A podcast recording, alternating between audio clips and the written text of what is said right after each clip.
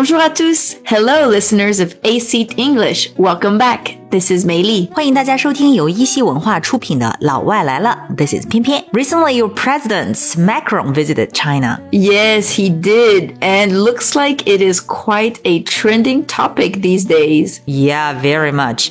无论是在中国还是法国，都是 quite a trending topic，一个热搜话题哈。而且呢，这个访华结束之后的这个法国总统马克龙呢，他很兴奋哈，前脚刚走，然后后脚就发了一个视频，然后这个视频内容呢，没有什么那种政治的味道，倒好像是一个旅行博主拍的那个 vlog，很快乐哈。Yes, and the first scene in his vlog, we can see it is a very big hug with the actor Huang Bo, followed by footage of the summit meeting, tea party with the music performance, university speech, and warm welcome from Guangzhou citizens. Yeah，哎，他发的这个小视频配的这个法语文案是什么意思呀？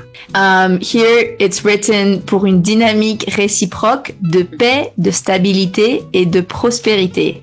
So in English, it means for a reciprocity dynamic between the two countries full of peace, stability, and prosperity. 嗯，就是呃，中法两国互相帮助，一起创造和平发展与繁荣。Yeah, exactly. 哎，那此次马克龙中国一行呢，不仅他很开心哈，其实我们中国人民也很开心。然后大家就觉得围观之后呢，对他的印象还是挺不错的。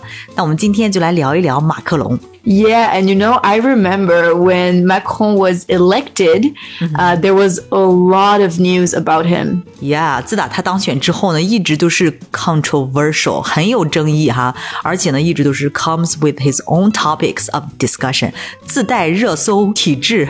那为什么这个马克龙会自带话题呢？ So I think because he was also uh, the youngest president elected in France after Napoleon. 哦，他是拿破仑之后法国最年轻的总统。He was thirty nine years old, right? Exactly. He was 39 years old when he was elected. Mm-hmm. 嗯哼，Well，其实民间讨论更多的是马克龙的爱情故事。There was also a lot of news around his unique love story. Yes, there was. I think uh, he is quite known for that. Mm. 嗯，主要是这个年龄差距太大哈，the age difference is too big. Yeah, his wife Brigitte is 24 years older than he is. 而且这个 Bridget 在跟马克龙结婚之前的时候，她已经是一个 married woman with children，已婚已育的女人哈。Yeah, although Macron and Bridget do not have any kids together, Bridget does have three kids. 哇哦，那算起来的话，这个 Bridget 她最大的孩子应该比马克龙还要大吧？Yes, uh, her eldest son is actually three years older than Macron. Wow. And uh, Brigitte's eldest daughter is one year older than him. And her youngest daughter is six years younger than him. 哇哦，马克龙比他的大儿子小三岁，比他大女儿小一岁，而且还是师生恋。So Brigitte also used to be Macron's high school teacher. Yes, exactly. And actually, her eldest daughter was classmates with Macron. And now she is his daughter. 哇哦，同班同学到后来变成后爸了哈，mind blowing。 Yes, very drama, you know, like a lot of things going on in their family for sure. Exactly，师生恋哈，这个 teacher student romance。 哎，我想知道，在法国浪漫的法国，这种 teacher student romance 师生恋是一种禁忌吗？Is it taboo？ yes, it definitely is taboo and forbidden for a teacher to engage in a romantic relationship with a student in France. 其实也就是说，不管年龄差多大，这个师生恋在法国都是一种禁忌，对吧？ Yes, I mean, definitely it's considered taboo regardless of the age difference between the, the teacher and the student. 嗯而且好像法国的这个教育法规定，教师与学生发生亲密关系的话，可能会面临这种纪律处分和可能的这种刑事指控。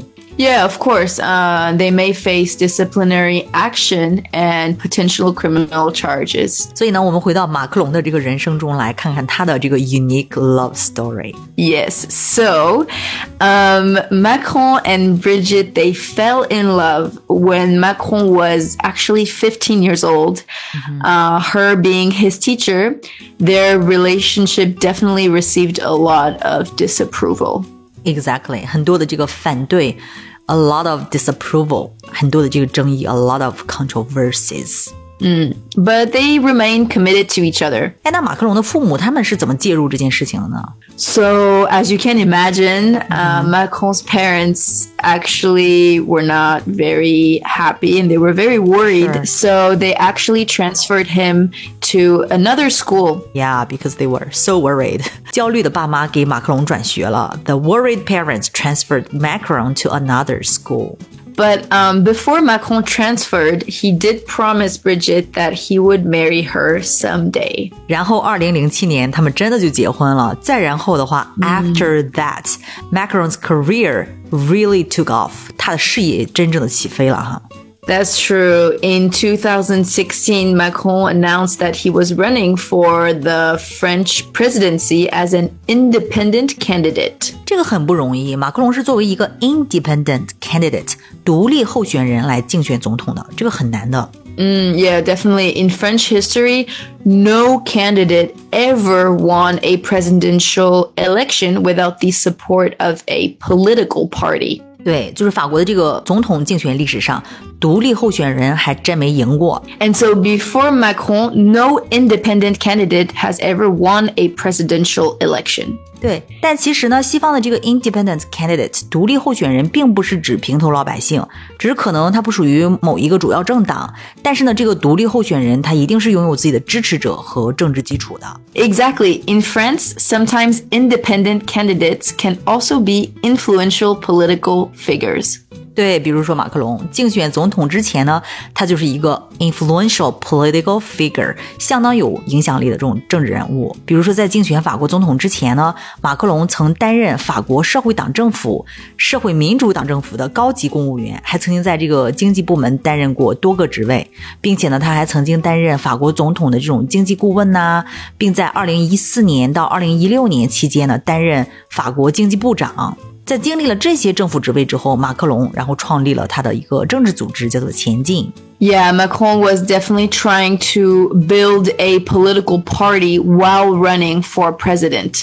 对，关键是在总统选举期间呢，他的确提出了一系列经济和社会改革的计划，并且成功的打破了法国传统政治的一种固有的格局。and he became the first independent candidate to be elected as the president of France. Yes，马克龙成为法国历史上第一个成功当选的这种独立候选人，以及法国的第八任总统。So with 65.5% of the vote, Macron became the eighth president of France. 哎，那你们法国人什么反应啊？What were the reactions of French people about this? Because with his relationship, there must have been dramas. 就是总统的这个婚恋很不一般嘛，那肯定会引发一些民众戏剧的反应哈。Yes, surely there was. Um, during interviews, he would get questions about his relationship. but um, he has always been very proud of his relationship. 哦，是吧？访谈节目里面，主持人问的一般都是一些隐私问题。嗯，So some would think uh, that he isn't setting a good example by marrying his teacher. 对，肯定的，会有人觉得他 he's not setting a good example。总统应该树立一个好榜样哈，不应该跟老师结婚。那他是怎么回答的呢 ？but um, he just said in one of the interviews that it is not a question of setting an example. Uh, when you fall in love, the choice is not yours at all. Nice try. 他说：“这不是树立榜样的问题哈，当你坠入爱河的时候，选择权根本不在你，真的很浪漫哈。The choice is not yours at all when you fall in love。” Yeah, I think he really answered the question quite honestly, which is which is good, I guess. 嗯哼，哎，马克龙曾经说过，如果他能在一个外省小城顶住各种羞辱和嘲笑，征服一个年长他二十四岁并且有三个孩子的有夫之妇的话，那么他也能用同样的方法征服法国。Yeah, um, I mean, I think it might be easy for him to conquer a lover in this mm -hmm. case, but we can definitely see that it's not that simple to conquer France. 太对了，征服情人容易。It might be easy for him to conquer a lover，、但是征服法兰西可没那么简单。It's definitely not that simple to conquer France。比如说在法国，他就被扔过鸡蛋，还被民众打过，对不对？ Mm, yeah, he has definitely been uh, thrown eggs and also hit by the crowds, etc. 但是我觉得好像在你们法国，总统挨打都算是小场面吧。 I mean, in France, the bigger way to show disapproval is definitely through demonstrations. 对，法国人民最擅长的是 demonstrations，就是罢工啊、游行啊。但是呢，话又说回来了，法国人为什么对马克龙有这么大意见呢？So there are definitely two main things that Macron has done, which were very unpopular among the French population, which caused a lot of chaos. Hmm. 嗯，马克龙办了两件事，很不得人心，causing a lot of chaos。都有什么事儿呢？嗯，So the first one is the fuel tax uh, increase, which was proposed by Macron government in 2018. Hmm. 第一个呢是二零一八年马克龙政府提出的这个提高燃油税计划，the fuel tax increase，直接成了法国黄马甲运动的一个导火索。Yeah, this became the spark for the Yellow Vest movement in France. The spark for 就是什么事件的导火索。那马克龙办的第二件不得人心的事是什么呢？ So the second one is actually something that is happening right now, and it's quite uh, big chaos. Uh, it is that Macron proposed to delay retirement age. 哦，马克龙提出延迟退休的这个年龄哈，to delay retirement age，嗯，这个引发了法国民众强烈不满，几乎天天都在 花式罢工游行，现在还在发生着，对不对？ Yeah, um, this is causing very, very strong dissatisfaction among the French people. And there were very, very big strikes and demonstrations almost every day in the past few weeks.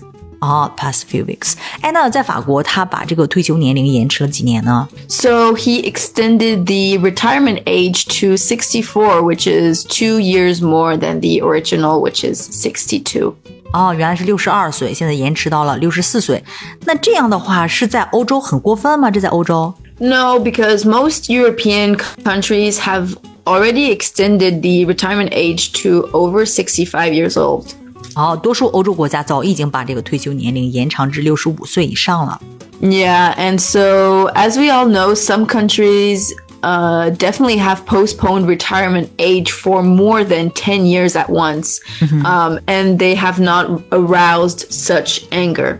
对，法国人其实福利待遇以及假期都是超级好的哈，但是延迟退休就一下激起了这么大的愤怒哈。 Yeah, in France, people were very angry and disagreed with this.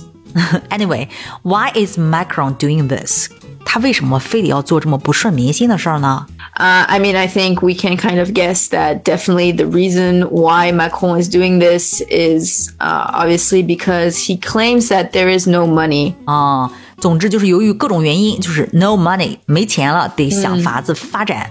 Yeah, and so one of the things that Macron is doing now uh, to help solve this and improve it is by development. So he has recently visited China to strengthen the Franco Chinese trade relationship. 不管如何，这个巩俐同行啊，黄渤陪同啊，还有这个中山大学的同学们夹道欢迎，然后整个广东人民的那种热情、这种友好的氛围，可能都让马克龙 感受到了一种久违的尊重，然后感受到了一种治愈哈。 Mm, yeah, I think he really did enjoy his trip and it's probably went really well as well as we can see. 他在这个他自己的这个 social media 上面发了好几个 post，然后还有中法双语发布“中法友谊万岁 And yeah, and so in um, Twitter he wrote 谢谢你广东法中友谊万岁 Merci Canton vive l'amitié entre la Chine et la France ”。嗯，但愿如此哈。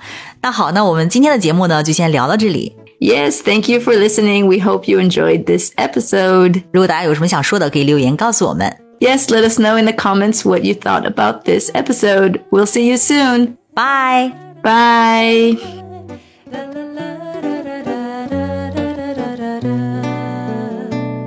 Ben bal arısı gibiydim senden önce Bak pervanelere Yana yana kül olsam her an Yine de senden ayrılamam. Yoluna adadım ömrümü ben sensiz olamam. Yana yana kül olsam her an Yine de senden ayrılamam. Bin yıl yaşasam yine sana doyamam